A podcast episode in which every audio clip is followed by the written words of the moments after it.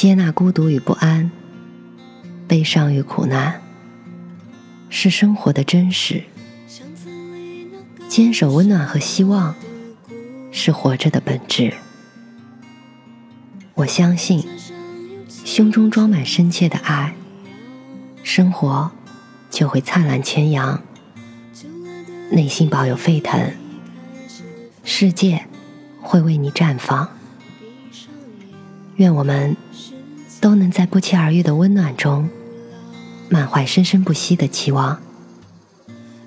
晚上好。我是 Mandy，搜索并关注微信公众号“深色密墨”，收听更多或参与互动。今天的故事来自严小香。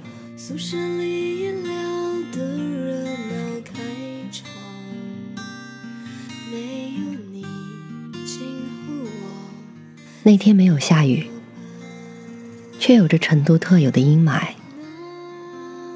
压抑的天气，让对未来充满焦虑的我更紧张了。坐在从老家返校的火车上，父母的嘱托还在耳畔回响。手机的震动，将我的思绪拉回现实。点亮屏幕，是一条通知当天面试的短信。来不及回到学校，我背着行李。就开始在城市里穿梭。我到了短信里的地址，却是一个居民小区。公司在小区里，大概是嫌写字楼里面的租金太贵吧。没有太多社会经验的我，怀着忐忑的心情走进公司。眼前的办公室是两层的，楼梯上盘着植物。下面坐着一群人，上面坐着一群人，音响很大声的放着流行歌曲。我心里突然有一种想要来这个公司上班的愿望。面试意外的顺利，最后老板直接问我薪资。当时一心想着有份工作就不错了，便说两千左右吧。他说。那我就给你两千。于是我实习的事情就这么稀里糊涂的定了。由于学校离实习的公司太远，我租了一个一千出头，并且距离公司很近的房子，这样每个月的工资也就刚好够吃住。但对于还没毕业、没有工作的我来说，我感到很知足。公司的同事特别热情，也非常照顾我。下班了也经常一起吃喝玩乐。这样的氛围，让我一个新同事少了很多负担和与大家的隔阂。有时候我也会感到迷惑。办公室分为两层，底下坐的是销售，我却从来不知道他们在干嘛，也不了解他们。每天都在跟技术部同事一起工作，一起学习，虽然也很开心。有一天，老板叫我进办公室一下，他问：“你支付宝有钱没？”我说：“我有，可能不多，都是以前存的。”他问有多少，我保留的说：“因为才租了房子，付了押金。”一共只有两三千吧，我支付宝限额了，你先借我，我明天就还给你。老板居然开口找我借钱，但我也没多想，就转账给他了。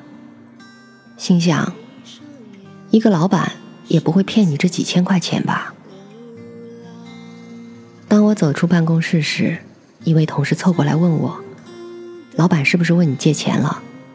我说：“嗯。”他说：“那你借了吗？”“借了啊。”他激动却又只能放低声音的说：“你怎么能借给他？他借了我们的产品经理总共十几万块，都还没还呢，还借了我五千，到现在都还没还。”我心想：这下糟了。没过几天，碰巧赶上我爸快过生日了，我就以此为由在 QQ 上问了一句：“老板，我爸快过生日了，我想给我爸买礼物，买一个手机。”他说：“哦，对了，我还没还你钱是吧？我马上打给你。”可是这句话说完，但是等了很久都没有打给我。过了几天，我又在 QQ 上问：“再不把手机的单买了，可能快递回来的时间会来不及。”他说：“哦，今天有点忙，我明天打给你吧。”就这样反复旁敲侧击，来回差不多十次。可老板总以各种理由拒绝：今天没带现金，明天手里没周转资金。后天银行没开门什么的。到了我爸生日那天，我以为我的钱要不回来了，心里开始咒骂老板时，他居然把钱打给我了，还打了一个电话问我，要不我再多给你打五百吧。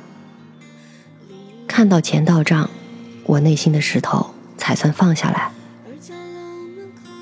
虽然不多，可也是辛苦钱。多的五百我也并没有要。那一刻，我在想，我是不是误会老板了？也许他真的有难处。自从借钱的事以后，我对老板始终心有间隙。但这是我的第一份工作，我还是告诉自己，做好本职工作，不要多想。直到我又一次被老板借钱。那天我和一个室友在家，老板打电话：“你现在有空吗？我急需一点资金，你能用你的身份证去最近的银行办张信用卡吗？”接到这个电话，我是崩溃的，内心一万个咒骂。这还是一个正常公司的正常老板对员工的正常方式吗？我当然没有再借钱出去。信用卡也是不可能的，我很直接的拒绝了老板，没有犹豫。我发现，这个公司越来越无法给我安全感了。从每月必备的借钱，到后面非常严重的拖欠工资，越想越不安的我，次日便提交了辞呈。我的第一份三个月实习的工作，也就那样结束了。之前租的房子也因为没有到期付了违约金，但离开之后我却无比轻松，不再饱受折磨。每当我们开始根据现状幻想未来的时候，却往往被现实的残酷打倒。我以为我可以在这里好好工作，甚至毕业以后直接到这里做正式员工。但结果是，我后来又经历了很多面试和公司，直到今天才趋于稳定。还好每一次我都不会真的气馁，我始终相信我还年轻。我所有好的经历、坏的经历，都会使我成长。正像罗曼·罗兰所说。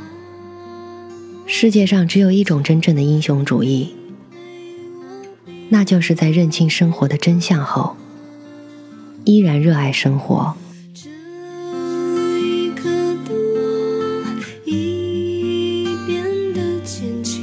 我知道你一直陪着我，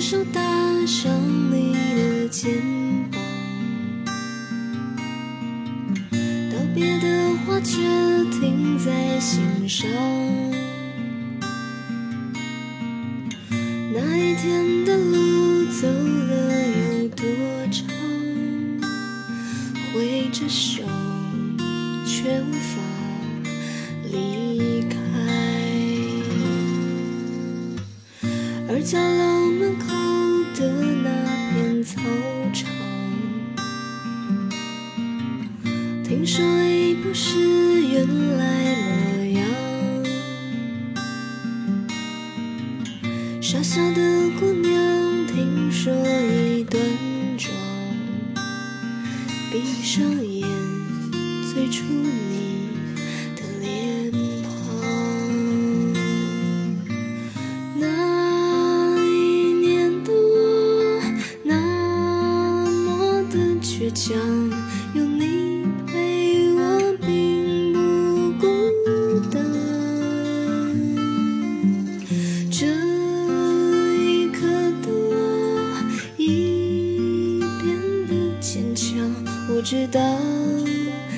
一直陪着我就像